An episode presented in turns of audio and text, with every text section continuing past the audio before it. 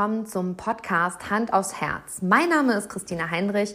Ich bin Host dieses Podcasts, Business-Mentorin und Friedensstifterin, absolute Sichtbarmacherin, kreative Visionärin, manchmal auch das Chaos in Person und im Kern ein absoluter Herzensmensch. Fühle ich oder fühle ich nicht, sind meine Indikatoren, um Entscheidungen in meinem Leben zu treffen. Und wie das geht, wie du raus aus dem Kopf und rein in dein Gefühl kommst, das lernst du hier herrlich ehrlich in meinem Podcast. Dieser Podcast steht für Authentizität und ich teile meine persönlichen Erfahrungen auf meinem Weg mit dir, zeige dir auf, wie es nicht geht, damit du lernst, wie es geht. In diesem Podcast führe ich Interviews mit sichtbar authentischen Menschen, die mich und die Welt bewegen und auch dich inspirieren können. Dieser Podcast verbindet Menschen auf der ganzen Welt. Er steht für Mut, Ehrlichkeit, Authentizität und Stärke. Herzlich willkommen und schön, dass du heute bei einer neuen Folge mit dabei bist. Herzlich willkommen zu einer neuen Podcast-Folge und schön, dass du heute wieder mit dabei bist. Und heute mal wieder mit einer Interviewfolge. Der liebe Silas ist bei mir und wenn du mir hier schon länger folgst, dann kennst du Silas vielleicht sogar schon, denn ich habe schon ein Podcast-Interview zu Silas erstem Buch gemacht und äh, das heißt Afrika. Das kann ich dir auch sehr gerne in den Shownotes einmal verlinken. Aber heute wollen wir über was ganz Spannendes sprechen, denn der liebe Silas ist hier im Interview, weil er gerade sein zweites Buch gelauncht hat. Und schön, dass du da bist, Silas. Ja, vielen Dank, liebe Christina. Vielen Dank für die Einladung. Ich freue mich sehr, zum zweiten Mal in deinem Podcast zu sein. Du bist der erste Interviewgast tatsächlich, der das zweite Mal bei mir ist. also darfst du jetzt, das ist das erste Mal im Hand aufs Herz Podcast, dass jemand zum zweiten Mal als Interviewgast da ist. Guck mal. Sehr schön. Und äh, ja, wir haben letztens äh, schon drüber gesprochen. Wir haben uns zufällig in Köln bei einem Konzert wieder getroffen und dann warst du so total im Flow und hast mir von deinem, ja, von deiner Idee, die ja eigentlich damals schon keine Idee mehr war, sondern schon in der Umsetzung war, erzählt. Und äh, jetzt ist das Projekt fertig, das zweite Buch. Und das Buch heißt, warum die Kühe in den Bergen so glücklich sind. Worum geht's und wie kommt man auf so einen Titel? Ja, das ist eine gute Frage. Ähm, warum Kühe in den Bergen glücklich sind, ich habe tatsächlich ein paar Tage und schlaflose Nächte damit verbracht, mir wirklich Gedanken zu machen zu dem Titel. Man könnte jetzt meinen, es geht in dem Buch darum, warum Kühe in den Bergen glücklich sind. Geht es auch. Ähm, es ist tatsächlich ein Reisebericht der etwas anderen Art. Es ist ein spiritueller Reisebericht von einer Bergreise, die ich in den Schweizer Alpen gemacht habe letztes Jahr im September, die mich wirklich ja in der Tiefe so geprägt und emotional gecatcht hat, dass ich gedacht habe, wow, okay, die ganzen Erfahrungen, die ich da gemacht habe, die möchte ich gerne niederschreiben, um einerseits auch meinen Mitreisenden etwas zurückzugeben, aber vielleicht auch damit andere Menschen äh, zu inspirieren. Und so kam es wirklich dann dazu, dass ich mich dann hingesetzt habe und äh, dann war es wirklich so wie beim beim letzten Buch, äh, dann wurde das Buch auf einmal geschrieben. Es hat sich durch mich wirklich entfaltet und äh, ja, bin jetzt mega dankbar und froh, dass es ungefähr vier, fünf Monate später nach dem ersten Tipper auf meiner Tastatur jetzt wirklich rauskommt und ähm, ich damit vielleicht auch wieder wie bei dem anderen Buch auch andere Menschen inspirieren kann mit meiner Reise. Genau. Richtig cool. Und du hast gesagt, das war eine spirituelle Reise. Erzähl uns mehr. Ja, also grundsätzlich geht es ja in dem Buch darum, ähm, dass sich elf junge Erwachsene ähm, auf eine spirituelle Bergreise begeben, um von ihrem Guide zu lernen, wie sie ein glückliches und erfülltes Leben führen können. Ja, und das Ziel dieses Buches oder das Ziel dieser Reise war wirklich das eigene Bewusstsein auf der vertikalen als auch auf der horizontalen Ebene zu erweitern, um einfach ja auch den nächsten Schritt zu geben, beziehungsweise sich in der Tiefe kennenzulernen. Es ging darum, mentale und emotionale Blockaden zu lösen, mit seiner Vergangenheit ähm, ein bisschen aufzuarbeiten. Und dann kommen halt eben dann dieses Buch zustande, beziehungsweise Erfahrungen, Momente, die einen wirklich nicht kalt lassen, wo du wirklich Gänsehaut bekommst und wo du dann wirklich dann auch denkst, wow, krass, was mir da widerfahren ist. Und wenn ich dann mit diesen Erfahrungen vielleicht auch andere Menschen inspirieren kann, äh, dann hat es sich wirklich gelohnt im doppelten Sinne. Ja? Und es geht, wie gesagt, darum, dass elf junge Erwachsene sich wirklich auf 1600 Metern in, in einem Kaminzimmer äh, treffen, zusammenkommen, übers Leben philosophieren, äh, Übungen machen, die wirklich ja, in die Tiefe gehen, wo es wirklich darum geht, sich auf einer tieferen Ebene kennenzulernen, sich mit seiner wahren Essenz zu verbinden, um wirklich dieses Strahlen wiederzufinden. Und äh, diese Strahlen habe ich gefunden, das Strahlen haben auch die anderen gefunden und vielleicht kann ich damit jetzt auch andere zu Strahlen bringen. Genau. Ich finde es ganz spannend, ähm, dass du das gerade so sagst und ich habe irgendwie so die Bilder von meiner Hüttenwanderung mit meinen Mädels, die ich ja immer mache, einmal im Jahr im Kopf und das, was du gerade so sagst, kann ich nachvollziehen, weil Natur verbindet natürlich auch und man denkt, man geht mal nur in die Berge wandern und auf einmal fällt einem auf, boah, die Kühe in den Bergen sind verdammt glücklich, ne? Mhm. sind so ja. die kleinen Dinge. Ja, das stimmt. Und das, das Spannende ist ja tatsächlich auch, du hast jetzt von deinen äh, Bergreisen berichtet, diese Reise ist ja auch immer eine innere Reise. Und Voll. es ist einerseits schön, mit sich selber in Berührung zu kommen, aber was so eine Reise natürlich auch besonders macht, sind die anderen Menschen, mit denen Voll. man sich austauscht auf einer tiefen Ebene. Äh, da entstehen wirklich zwischenmenschliche Begegnungen, wo es ja wirklich auch im Leben drum geht. Und das macht ja so eine Reise auch so, so intensiv und so spannend, weil man sich wirklich immer wieder an sie zurückerinnern kann und diese Bilder, die leben dann einfach wieder auf. Ja, total. Und ich muss sagen, ähm, ich sage dann immer, wenn wir losstarten und äh, losgehen, so den ersten Schritt auf diesem Weg gehen, dann sage ich immer, sag deinem alten Anteil schon mal Ciao. Weil wenn du hier wieder ankommst im Auto, bist ein anderer Mensch. Also, um es mal grob zu fassen, du bist nach so einer Reise ja nicht mehr der Mensch, der da losgegangen ist. Auf gar keinen Fall. Weil in dir verändert sich irgendwas und es transformiert sich halt auch was, aber es wird ja, und das ist jetzt die viel wichtigere Frage, einen Grund gegeben haben, warum du dich auf diese Reise gemacht hast. Also was war der Ursprung, dass du gesagt hast, hell yes, bei der Seminarreise oder bei dieser Wanderungsreise möchte ich dabei sein? Ja, also es hat auf jeden Fall mit meinem Hobby zu tun. Ich gehe gerne reisen, ich beschäftige mich gerne mit mir selber, ähm, ich lerne mich gerne auf einer tiefen Ebene kennen und in den letzten ja, war es wirklich so, dass das Jahr wirklich sehr turbulent war. Also es ging wirklich von 2019 an, glaube ich, zwei, drei Jahre wirklich äh, bergauf mit mir. Ich war in Afrika gewesen, habe mein erstes Buch veröffentlicht. Ich stand auf der Bühne vor 400 Menschen, habe äh, so ein bisschen von meiner Reise auch berichtet. Ich habe äh, das erste Podcast-Interview führen dürfen mit dir. Also ich war wirklich ähm, ja sehr erfüllt. Ich, ich ich war wirklich voll im Vertrauen, weil ich einfach wusste, hey, das Leben ist immer für mich da. Ich, es waren wirklich rosige Zeiten.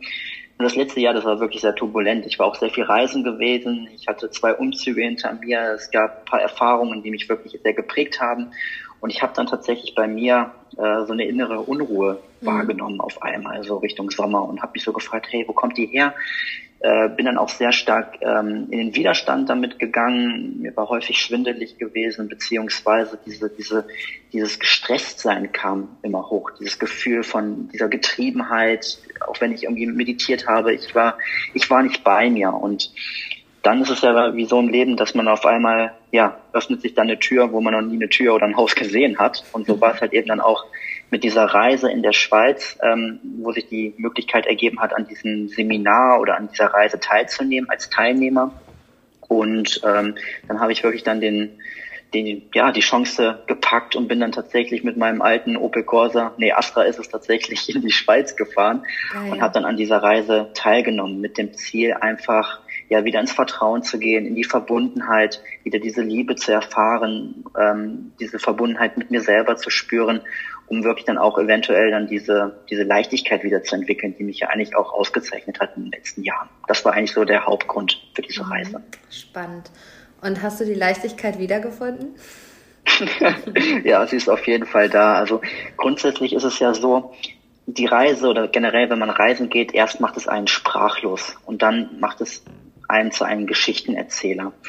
Und die Leichtigkeit ist auf jeden Fall wieder da, wenn man sich wirklich mit seiner wahren Essenz äh, verbunden hat. Man ist wirklich wieder in diese Gelassenheit gekommen, in diese innere Ruhe, in diesen inneren Frieden, in dieses Sein-Gefühl. Man war auf einmal nicht mehr Denker, sondern war nur noch Beobachter. Und auch während der, der Reise kamen natürlich auch negative Gedanken, negative Gefühle auch immer mal wieder hoch. Aber ich habe da wieder gelernt, damit umzugehen und äh, wieder die Kontrolle über mich, über meinen Gedankenapparat zu gewinnen, hat mich wieder in diese Leichtigkeit, in diese Ruhe gebracht. Und äh, die Leichtigkeit hat mich natürlich dann auch beim Schreiben wieder sehr geprägt. Genau. Ich würde schon sagen, wenn man so schnell ähm, das Ergebnis hinzimmert. Ne? Also wir haben uns in dem Schreibprozess auch ausgetauscht und dann hast du gesagt, dein kleiner Bruder äh, hat dich zum Essen runtergerufen, quasi, es gab Pizza und du hast dich gar nicht davon abbringen lassen und er kam immer wieder und hat gesagt, Silas, die Pizza ist fertig und äh, Silas hat sich nicht abbringen lassen, sein Buch zu schreiben und irgendwann ist er dann nach dem Essen hochgekommen und hat gesagt, Silas, die Pizza ist fertig, aber jetzt ist sie kalt. Ne? Also ja. ich glaube, das beschreibt diesen Prozess, die Pizza kann warten, mein Buch eben nicht oder mein Schreibprozess eben nicht. Ja, ähm, du sprichst ja was ganz Besonderes an. Dieser Schreibprozess, der war einfach so besonders. Und klar war die Absicht da, die ich mir auch im Vorfeld gesetzt hatte, wo ich den ersten Tipper wirklich dann auch oder den ersten Buchstaben niedergeschrieben habe oder abgetippt habe, dieses Buch irgendwann zu veröffentlichen und dann vielleicht auch Menschen zu erreichen. Aber ich wusste ganz genau, es geht wirklich um den Prozess wieder, wieder in diesen Flow reinzukommen, dieses Momentum aufzubauen. Und das, was du gerade beschrieben hast, das, das macht mich auch im Nachhinein immer noch so dankbar, weil klar, ich war so im Prozess drin, ich habe wirklich die Zeit vergessen. Und das ist ja auch das, wenn man wirklich im, im, im, in seinem Element ist. Man, man hat dieses Projekt, man hat dieses Vorhaben und dieses Vorhaben, diese, dieser, dieser Prozess erfüllt dich mit so viel, mit so viel Freude, mit so viel, ja, heiterer Gelassenheit, Leichtigkeit. Du, du hast dieses intrinsische Feuer in dir, dieses, du, du möchtest einfach nicht den, den Computer weglegen, weil du einfach Lust an diesem Prozess hast. Und äh, das war bei diesem Buch wieder. Und wie gesagt, ich habe sechs Wochen gebraucht, um dieses Buch zu schreiben. Beim ersten habe ich anderthalb Jahre gebraucht. Und das ist halt eben ein rieser Unterschied. Ne? Und das im, im Element sein, das habe ich wieder voll ausgelebt. Ja. Und ähm, du sagst gerade was Wertvolles. Ich habe nämlich vorhin im Vorgespräch zu dir gesagt, kann man diese Buchschreibprozesse miteinander vergleichen?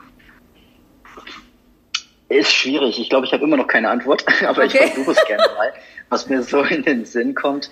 Ähm, was ich bei diesen beiden Büchern, als ich sie geschrieben habe, was mir da aufgefallen ist, dass es wirklich darum geht, im, im Moment zu sein, beziehungsweise diesen Prozess wirklich voll anzunehmen.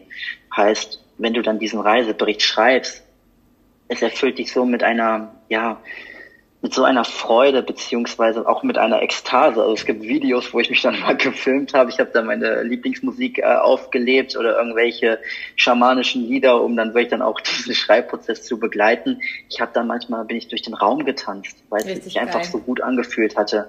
Und ich habe auf einmal grundlos angefangen zu jubeln, weil ich genau wusste, hey, ich, ich lebe gerade wieder meinen Lebenssinn. Das wird geil, das wird geil, das wird geil werden, das Buch. Und ich konnte das Ergebnis schon sehen und das hat mich wirklich ja auch wieder motiviert motiviert. Ich weiß noch beim letzten Buch, da habe ich dann Widmungen geschrieben oder auch Feedbacks bekommen, wo die Leute mir dann gesagt haben, hey, sieh das, das hat was mit mir gemacht. Voll. Und ähm, das war halt eben das Schöne. Und deswegen, der Schreibprozess war anders, er ging viel schneller, das kann man mhm. auf jeden Fall sagen. Aber es waren genau die gleichen positiven Gefühle äh, wie beim ersten Buch. Und da ist mir dann wieder bewusst geworden, hey, das ist genau mein Ding, darin bin ich gut, das sind meine Stärken. Und deswegen ist das Ergebnis jetzt auch wieder so geworden, ähm, wie ich es mir auch vorgestellt hatte, weil es wirklich, ja, sich richtig angefühlt hat. Also das, was ich wahrgenommen habe in diesem Prozess, war, dass du gar keine Zweifel zugelassen hast. Also das, das habe ich auch echt bewundert und ich glaube, es war auch der Zeit geschuldet, also positiv geschuldet. Ne? Also dieser Prozess war so kurz, dass kein Raum für Zweifel war. Also es war so, ich glaube wirklich fest daran, dass es schwieriger ist. Also natürlich, jede Lektorin würde jetzt sagen, Christina Heinrich erzählt den größten Bullshit. Sowas muss sich entwickeln und äh, entstehen und bla bla blub. Also rational gesehen bestimmt alles. Aber du bist genauso wie ich kein rationaler Mensch, sondern du bist ein sehr emotionaler Mensch. Und ich glaube, wenn ein emotionaler Mensch auf einen rationalen Prozess trifft. Also gerade auch, sage ich mal, so wie dieses, dieses Buch im Verlag. Also dein erstes Buch hast du ja auch in einem Verlag geschrieben und das hast jetzt einfach, du hast einfach gesagt, ich mache es jetzt auf eigene Faust, ist mir auch egal und ich will es gar nicht wegdiskutieren. Ähm, da wird natürlich weniger gedacht. Da wird einfach mehr gefühlt und dann wird's, dann wird's ein Prozess und dann ist es ein Gefühl. Und es war nicht dieses, ja, wie viele Bücher muss ich davon verkaufen und passen die Zahlen und spricht es irgendwen an oder, oder, oder, sondern da war ja kein monetäres Interesse hinter, sondern da war so wirklich so dieses sinnhaftig, sinnstiftendes Interesse hinter, so dieses, ich, hast du ja auch gerade schon gesagt, will dieser Reisegruppe auch einen Teil zurückgeben für das, für die Zeit, die wir miteinander hatten. Und ich glaube, da ist so ein idealistischer Gedanke hinter, hinter diesem Schreibprozess und nicht so vielleicht wie beim ersten Prozess, dass natürlich auch, wenn du in einem Verlag schreibst, ein Verlag ein monetäres Interesse hinter dem hat, was es verlegt. Ne? Also ähm, passt das alles so rein. Und du natürlich auch einfach sehr selbstbestimmt in deinem Prozess warst, ne? Ich habe nämlich ja. gerade selber den Prozess, da haben wir auch drüber gesprochen und du hast gesagt, du musst mir das jetzt schicken und ich sträube mich total, das in die Welt zu schicken. Ich glaube gar nicht, weil, ähm, wie soll ich sagen, ich glaube, ich halte mich nicht zurück, weil ich daran zweifle, dass das gut ist, was ich schreibe, sondern dass ich das schon gar nicht mehr bin, was ich geschrieben habe, weißt du? Und wenn du in dem Prozess bist, dass sich das so lange zieht, dass du es gar nicht in die Welt bringst, weil du das nicht mehr fühlst, ja, dann wird's wild. Und ähm, da musst du es auch verwerfen, glaube ich. Also, weil sonst wird's nicht gut. Und deswegen ähm, bin ich im positiven Sinne sehr neidisch auf dich und deine Leichtigkeit, dass du es jetzt einfach gemacht hast. Das ist schon sehr, sehr ansteckend, muss man sagen. Ähm, Warum sind Kühe glücklich? Sag mir das doch mal. Weil sie wirklich diese, diese pure Gelassenheit ausstrahlen. Also es gab da wirklich ein paar Momente in den Bergen, wo ich dann auch noch selber alleine wandern war bei bestem Wetter. Es war ja wirklich Ende September und wir hatten da, glaube ich, 20, 25 Grad in den Alpen. Es war unglaublich gewesen.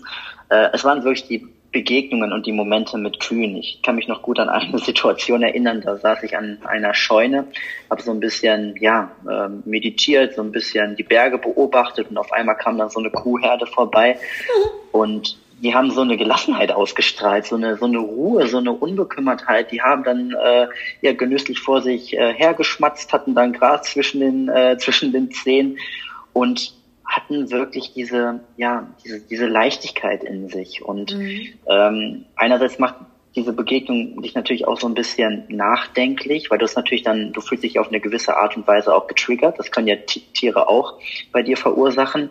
Andererseits denkt, denk, denkt man sich dann auch, okay, die hat jetzt so eine Kuhglocke irgendwie ähm, am Hals. Ist das wirklich so tiergerecht? Beziehungsweise ähm, was denkt die eigentlich selber über diese äh, über über diese Glocke am, am Hals ne? und ähm, ich habe dann wirklich dann die Tiere auch dann beobachtet und die haben sich wirklich dann aber auch von diesem ganzen äh, Geläute äh, nicht äh, unterkriegen lassen, sondern die sind dann einfach weiter den Berg hochgelaufen, haben dann einfach nochmal in der Gegend rumgeschaut, haben sich dann gegenseitig selber mal irgendwie am, äh, am Fell geleckt oder irgendwie äh, miteinander geschmust. Also da war auch eine ganz tolle Verbundenheit zwischen den Tieren. Und das ist, glaube ich, auch ein Grund, warum Kühe glücklich in den Bergen sind, weil sie auch in einer Gemeinschaft leben. Also da war jetzt keine Kuh irgendwie allein unterwegs, sondern irgendwie immer in Fünfer, äh, Sechsergruppen. Und diese Verbundenheit hat man wirklich auch ähm, energetisch spüren können. Und das hat mich wirklich auch sehr inspiriert und äh, diese Gemeinschaft einfach zu sehen. Ja.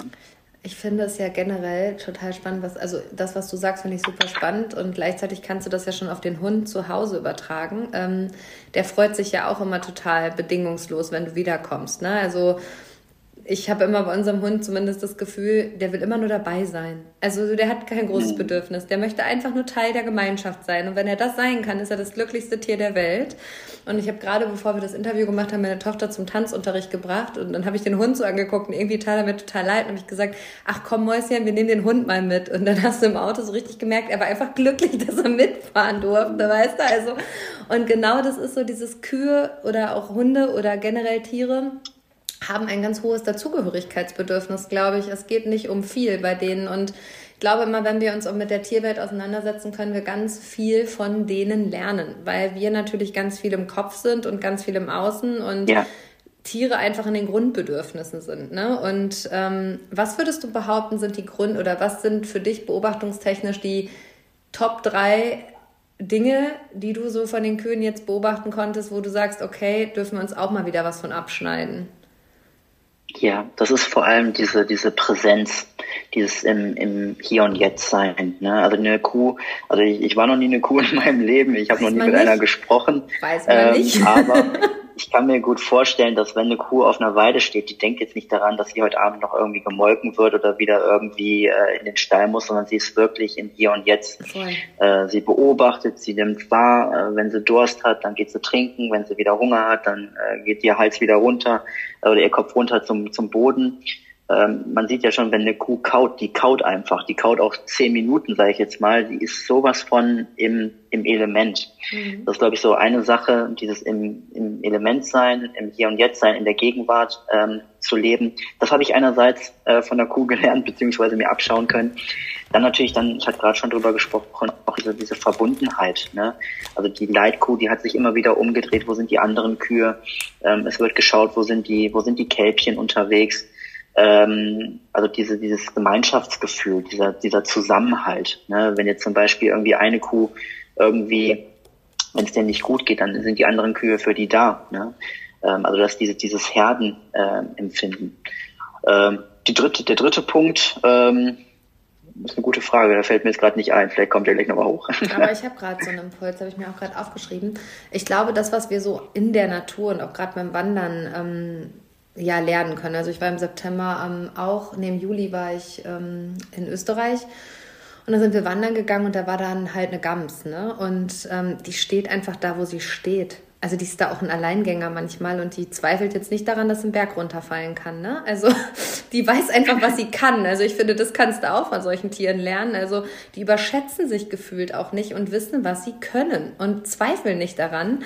Und der Hauptpunkt, den ich mir aber hier gerade noch aufgeschrieben habe, ist so dieses, die Tiere sind ein Teil der, Na der Natur und nicht die Natur ist ein Teil der mhm. Tiere so, ne? Und das ist, glaube ich, das, was wir Menschen total vergessen haben. Also, wo wir uns immer wieder so dieses ja, die Natur ist ein Teil von uns. Nein, nein, wir sind ein Teil der Natur und nicht die Natur ist ein Teil von uns. Und das zeigt sie uns ja im Außen gefühlt, auch durch Stürme, immer wieder Wasser, über äh, Überschwemmungen und so weiter.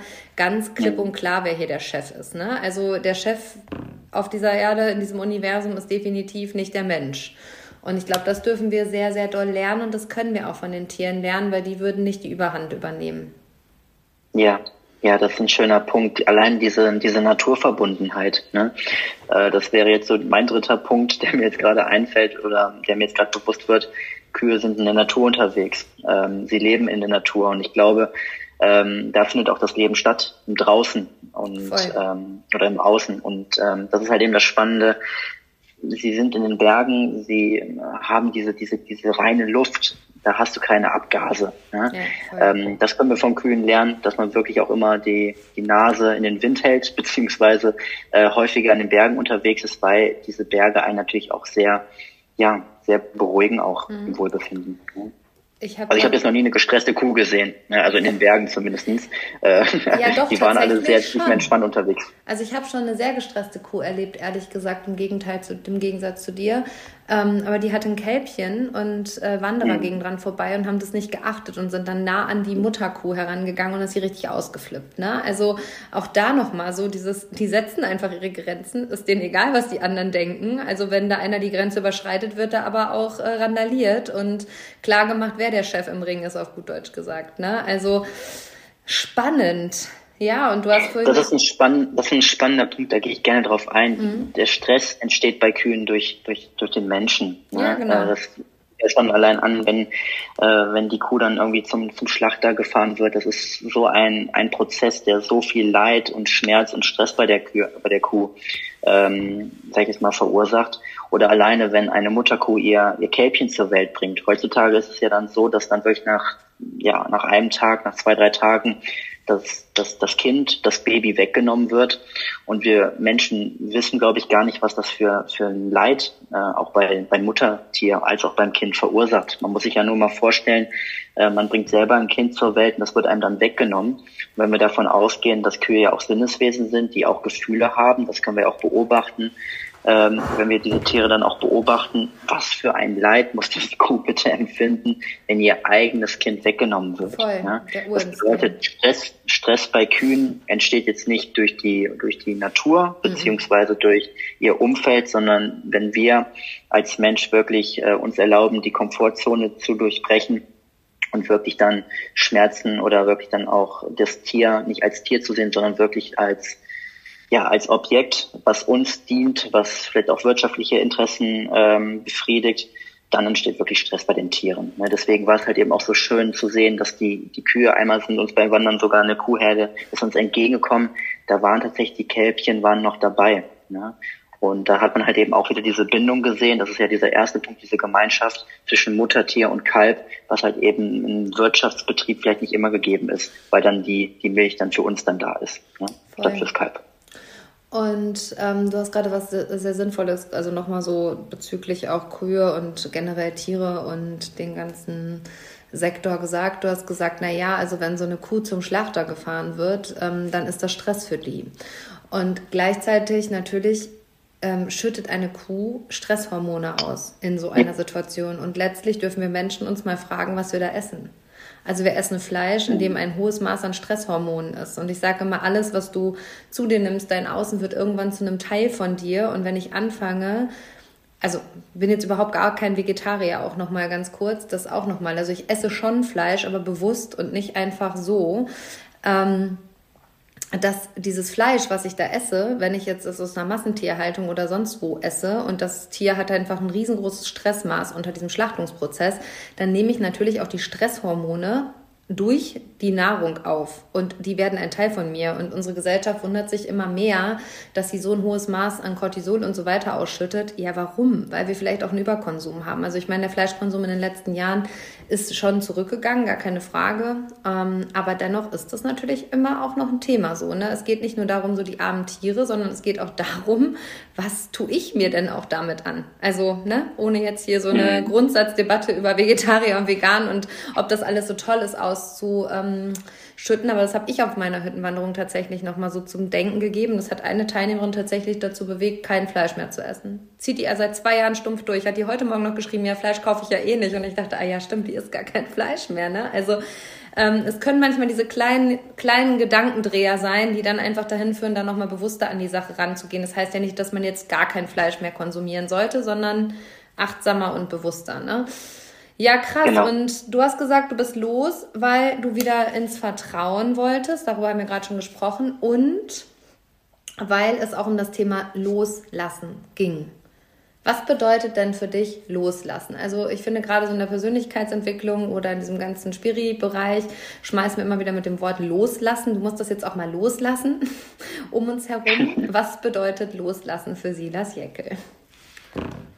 Ja, das hat ja sehr viel mit der Vergangenheit zu tun. Also wir sind ja wirklich in unserem Bewusstsein, in unserem Sein sehr stark von unserer Vergangenheit geprägt, von Ereignissen in der Kindheit. Da sprechen wir über das Thema inneres Kind, Erfahrungen, die wir vielleicht mal mit, mit dem Partner oder mit, mit der Freundin hatten, Erfahrungen, die wir bei einer Präsentation hatten, wo wir dann wirklich vielleicht auch mal einen Blackout hatten und uns dann versuchen, äh, dann wirklich dann auch zu erklären, warum hat es nicht hingehauen, okay, mhm. weil ich nicht gut genug bin.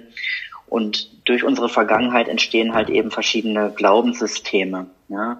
Und wir dürfen uns aber bewusst machen, dass die Vergangenheit wichtig ist, weil sie uns einerseits geprägt hat, zu dem Menschen gemacht hat, der wir heute sind. Wir haben aber jederzeit die Möglichkeit, eine neue Vergangenheit zu schreiben.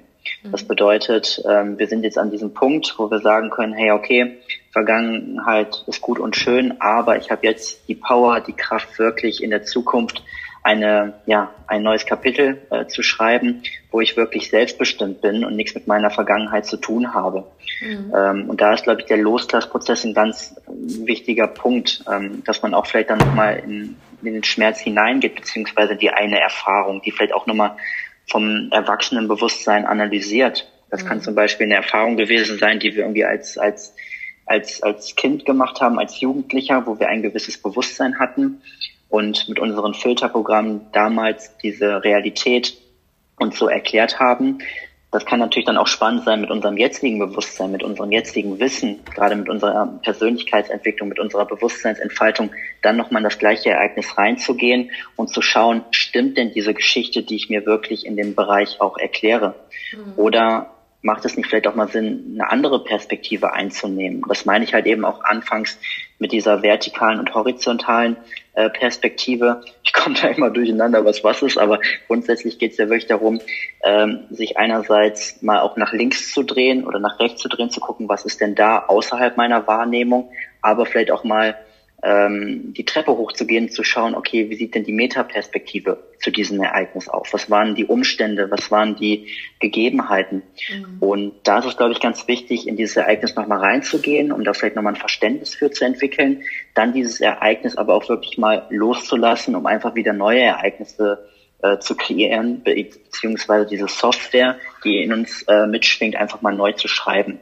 Und dafür ist, glaube ich, dieser Loslassprozess ein ganz ja, entscheidender Punkt, ähm, damit man halt eben auch Frieden mit seiner Vergangenheit, mit dem Ereignis, welches einem widerfahren ist, auch schließen kann. Ja.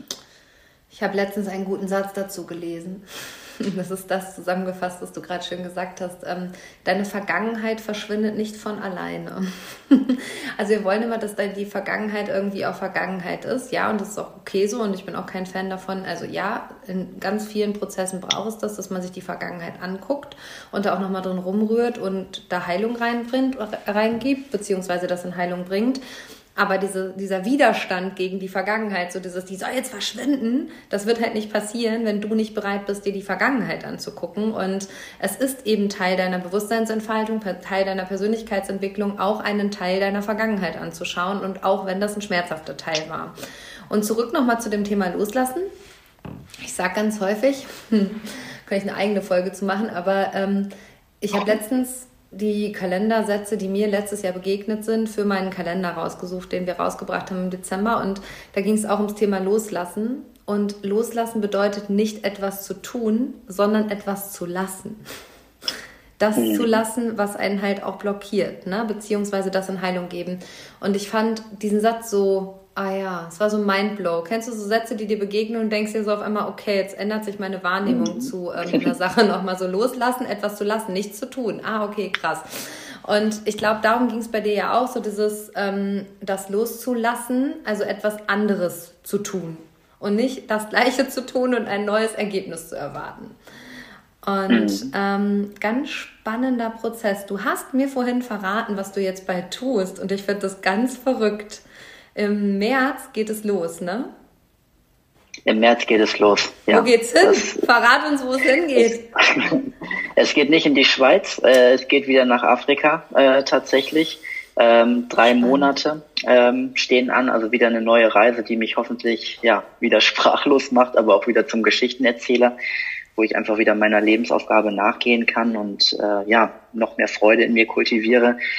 Ähm, ich werde ja im Februar nach, nach Afrika geben, erstmal ähm, ein Surfcamp machen, ein bisschen Urlaub, ein bisschen entspannen, äh, die ganzen äh, Buchverkäufe äh, verwalten und äh, verschicken ähm, und werde dann ab März tatsächlich eine Ranger-Ausbildung machen. Eine Ranger-Ausbildung mitten im afrikanischen Busch. Ich war ja vor äh, vier Jahren schon mal in Afrika gewesen, habe da mit wilden Tieren gearbeitet und das ist mir tatsächlich auch bei der Reise in den, in den Schweizer Alpen bewusst geworden. Hey, wo habe ich wirklich die geilste Zeit meines Lebens gehabt? Und das war tatsächlich in Afrika. Und ähm, ja, großes Abenteuer steht an mit der Ranger-Ausbildung. Was ich danach noch damit machen werde, weiß ich nicht. Aber mir geht es vor allem um diese Erfahrungen und die Reise an sich.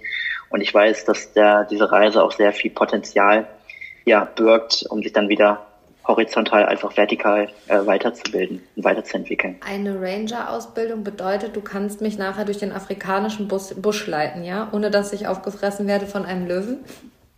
Ja, also ich kann natürlich für nichts garantieren, aber ähm, grundsätzlich ist es so, dass diese Ausbildung ist eine Grundausbildung, ah, okay. äh, die auch staatlich in Südafrika anerkannt ist. Ähm, und das Ziel ist tatsächlich, ähm, ja, die angehenden Ranger wirklich mit dem Know-how, mit dem Wissen zu versorgen, was sie dazu befähigt, wirklich dann auch selbstständig Safari-Gruppen ähm, ja, durch den Busch zu führen per Auto. Es gibt da noch ein paar Weiterbildungen, wo man das dann auch zu Fuß äh, machen kann. Und das wird wirklich ein spannendes Projekt, weil äh, mein Englisch ist jetzt nicht so the yellow of the egg, sag ich jetzt mal. du bist so Und ich, äh, so früher, früher schon äh, Biologie, Reptilien, Fische, im Unterricht auf Deutsch äh, war immer schon so ein Thema und jetzt kommt das alles auf Englisch auf mich zu. Deswegen bin ich jetzt gerade auch dabei, ja, mich auch mental als auch äh, inhaltlich schon so ein bisschen vorzubereiten, damit ich halt eben dann wirklich dann auch ein erfolgreiches, ähm, ja, eine Ausbildung mache. Das ist da so meine Absicht, um dann vielleicht irgendwann in diesem Bereich vielleicht auch, ja, Angebote oder Reisen anzubieten. Ne? Und das ist halt eben so das Ziel, einerseits wieder selber Momente zu kreieren und dann vielleicht auch Tools an die Hand zu bekommen, was mich da so befähigt, vielleicht auch anderen äh, Menschen diese Momente zu schenken bei diesem Reisen. Ja, ja crazy. Und ähm, ich habe am Silvesterabend tatsächlich ähm, eine Karte gezogen aus meinem Kartenset. Und die Karte war fürs Jahr 2024, Reisen ist die beste Schule der Welt. Die ja. passt jetzt gerade sehr gut und du sagst äh, immer so schön, ja, dann wird man zum Geschichtenerzähler und genau so ist es. Ähm, du sammelst Erfahrung. Also ich glaube, wir sind uns da beide sehr einig, dass äh, Reisen für uns kein Geld ausgeben ist, sondern ein Invest in uns selber. Also ich sage immer, das Geld, was ich beim Reisen investiere, ist besser in mir aufgehoben als an jeglicher Börse und an jeglichem Aktiendepot. Also das, äh, da bin ich niemals die, die daran spart weil ich immer glaube, ähm, was, am, was ist, also kannst du ja vielleicht auch sagen, was glaubst du, ist das, was am Ende des Lebens zählt? Weil da sind wir ja wieder bei der Sinnstiftung, in der es ja auch um dein Buch, in deinem Buch geht. Ja, also wir haben, wir alle sind ja sozusagen unser, unser eigener Reiseguide. Ne? Also ähm, es geht wirklich darum, ein Reiseguide zu werden, ein Reiseleiter zu werden, der nicht nur in der Theorie ähm, über, über Reisen, über Erfahrungen spricht, sondern wirklich auch eigene Erfahrungen vorweisen kann. Ich glaube, dann führt man auch ein authentisches Leben. Ähm, also es macht einen riesen Unterschied, ob man jetzt über Afrika berichtet, getreu dem Motto, hey Christina, ich habe da mal äh, eine Dokumentation äh, bei Terra X gesehen oder ich war wirklich mal selber vor Ort. Ich ja. war wirklich selber auf dem Table Mountain. Ich weiß ganz genau, wie die Luft da ist, wie die Farben des Sonnenuntergangs da ausschauen. Ähm, und das ist, glaube ich, auch das Schöne, wenn man selber, ja, sag ich jetzt mal, einen Reisebericht schreibt, beziehungsweise irgendwie ähm, ja ein Buch über seine eigene Lebensreise und das die, dieses Buch ist halt eben mit grauen Seiten ausgestattet. Das ist halt eben schade. Und wenn man wirklich ein, farbenfrohes, buntes Leben äh, führen möchte, dann darf man reisen gehen. Man darf einerseits äh, in andere Länder gehen, äh, seine Komfortzone erweitern, man darf aber auf eine innere Reise auch gehen.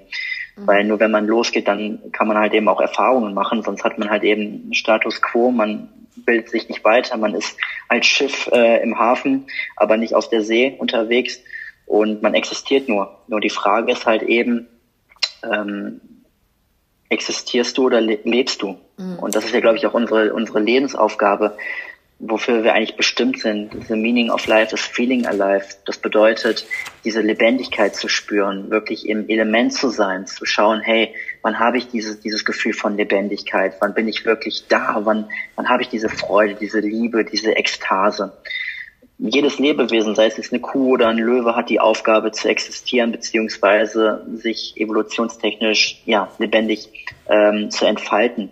Und eine Reise kann wirklich auch eine große Möglichkeit ähm, geben, sich zu entfalten, sich zu verwirklichen, sich kennenzulernen.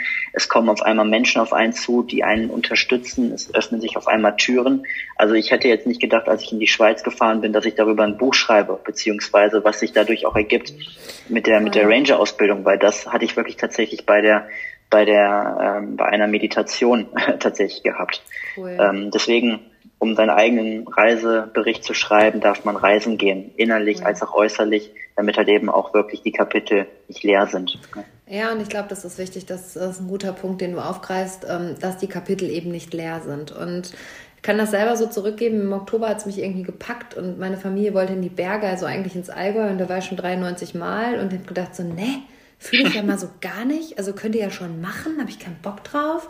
Und dann habe ich so in der Nacht- und Nebelaktion ja Dubai gebucht und dann sind wir nach Dubai geflogen, weil ich irgendwie das Bedürfnis hatte, dieses verrückte Land kennenzulernen. Und ich erinnere mich noch an den Moment, als wir auf einmal mit einer Wüstensafari gemacht haben und durch die Wüste fahren mit so einem Jeep und die Sonne so untergeht und es hat mich so emotional gepackt. Also ich war so völlig, also mit Tränen nah, hab dann geweint, habe dann in der Wüste auf so einem Berg gesessen, habe so in die Weite geguckt und habe gedacht, krasser Scheiß, das ist einfach dein Leben. So und ich war so verbunden mit mir selber und ich war so verbunden mit meiner Umgebung und irgendwie habe ich mich so krass gespürt in diesen Momenten. Ich glaube, das ist auch das, was du im Buch beschreibst auf eine andere Art und Weise, so diese Verbindung zu dir selber und dafür musst du reisen. Also das, das wirst du nicht auf deiner Couch erleben, wirst du vielleicht auch mal, aber das wirst du dann erfahren, wenn du neue Orte kennenlernst, wenn du neue Menschen kennenlernst, wenn du da bist, wo du bist. Und das war so einer der Momente im letzten Jahr, wo ich das echt zurückgeben kann, was du halt im Buch schreibst. So dieses, ja, man muss Kapitel selber schreiben, auf jeden Fall. Ähm, eine Frage habe ich noch und das ist ja ganz spannend. Ich will gar nicht so weit, du bist noch super jung. Ich frage dich jetzt nicht meine Standardfrage, sondern ich frage dich jetzt, was würdest du deinem Ich von vor einem Jahr heute raten? Also der Silas Boah. am 10. Januar 2023. Sagt sie dich, ne? Aber gib alles. Das ist echt eine gute Frage. Ähm, ja, geh, geh ins Vertrauen, geh in die, geh in die Verbundenheit und ähm, gib, dich dem, gib dich dem Leben hin. Äh, verschließ dich nicht. Das ist, glaube ich, ganz wichtig, dass man, wir versuchen immer die Kontrolle zu haben. Wir versuchen immer alles zu bestimmen, auch wenn es jetzt um eine Reisevorbereitung geht. Wir versuchen alle möglichen Szenarien irgendwie abzuwägen, beziehungsweise was sind die Wetteraussichten, was könnte für ein Wetter kommen, Hagel, Schnee irgendwo in Dubai, du nimmst dann trotzdem irgendwie warme Sachen mit. Voll. Ich glaube, es geht wirklich auch darum, einfach das auf, auf sich zukommen zu lassen. Ähm, ich hatte tatsächlich auch in, bei der Reise wirklich auch ja, spirituelle Begeg Begegnungen mit, mit meiner höheren Intelligenz, mit dieser einen Lebensintelligenz, die ja wirklich ähm, immer für uns da ist, die in uns mitschwingt. Und da habe ich den Satz mitgenommen, ähm, du bist ich und ich bin du. Das bedeutet, einerseits ist das Leben in mir drin, es ist immer für mich da, es, es führt mich, es hat diesen Weg vorherbestimmt. Ich brauche ihn eigentlich nur gehen und auf meine innere Stimme ähm, äh, hören, um wirklich auch meiner Seele ja die Möglichkeit geben, zu, zu geben, sich zu entfalten. Andererseits bin ich selber auch ein Ausdruck dieser Lebendigkeit, dieser höheren Lebensintelligenz. Und wenn man diesen Satz in sich trägt, das gibt diese Verbundenheit, diese Verbindung mhm. zum Leben. Du fühlst dich auf einmal nicht mehr separiert, sondern du, du weißt, egal welches Ereignis ist, egal welche Krankheit da ist, ein bigger Meaning dahinter. Voll. Und du wirst auf einmal wieder eine andere Perspektive einnehmen, getreu dem Motto, hey, okay, was ist vielleicht das Geschenk in diesem Ereignis? Also ich habe durch diese Reise so viel über mich gelernt, auch diese innere Unruhe. Sie ist ab und zu immer noch da, aber ich kann damit umgehen, weil ich ganz genau weiß, warum sie gerade da ist, beziehungsweise ja wie ich dann auch wie sie darf auch da sein, als diesen Widerstand aufzulösen. Und Widerstand können wir auflösen, auflösen, indem wir wirklich auch Kontrolle abgeben. mal abgeben, beziehungsweise nicht immer alles kontrollieren wollen. Und dann ist es wirklich spannend, wenn sich diese, diese aufgestaute Energie durch unseren Widerstand, durch unseren, ah, durch unseren Groll wirklich wieder mal freisetzt. Dann kommen diese Visionen, dann kommen diese bestärkenden Gedanken, dann kommt wieder diese Lebensfreude. Und das würde ich äh, dem Silas äh, vor einem Jahr sagen, beziehungsweise dem Silas im Sommer letzten Jahres, okay. vor einem halben Jahr, wieder ins Vertrauen gehen. Ähm, cool. Weil das Leben ja, ist immer auf deiner Seite. Das ist mir bewusst geworden. Sehr, sehr schön und äh, guter Abschluss, weil ich kann das nur so zurückgeben. Ich hatte auch mal so eine Begegnung und da kam in mir der Satz hoch, so folge immer deinem Herzen und äh, das tue ich seitdem und ich muss sagen, ich habe das im letzten Jahr ein bisschen verloren. Also ich glaube 2023 war nicht nur bei dir wild, 2023 war bei uns wirklich allen energetisch wild. Das kann ich auch so aus meiner Arbeit bestätigen. Also ich begleite ja nun mal Menschen im Lebensfragen und ähm, da habe ich das ein bisschen verloren, so dieses meinem Herzen folgen. So, da habe ich ganz viele Dinge gemacht, die für mich im Kopf Sinn gemacht haben und mich hinten raus alle Kraft meines Lebens gekostet haben. Also das ist so gegen meinen Lebensakku angegangen.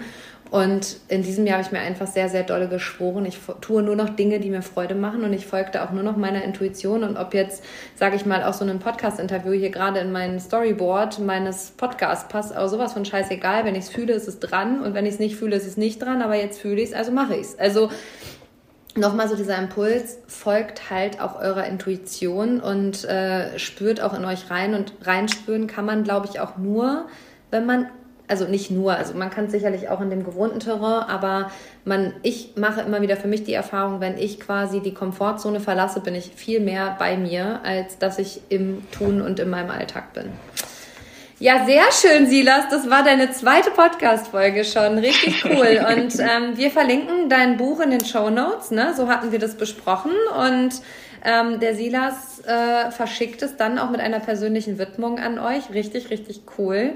Und ich bin mir ziemlich genau. sicher, ich war letztens äh, bei Max Giesinger auf einem Konzert und da war eine, die hat eine Vorband gemacht, also da war eine Vorband und Max Giesinger hat gesagt, merkt euch schon mal ihren Namen, die kann was. Und an dieser Stelle beende ich diese Podcast-Folge. Merkt, merkt euch den Namen Silas Jeckel, der Junge kann was. Punkt.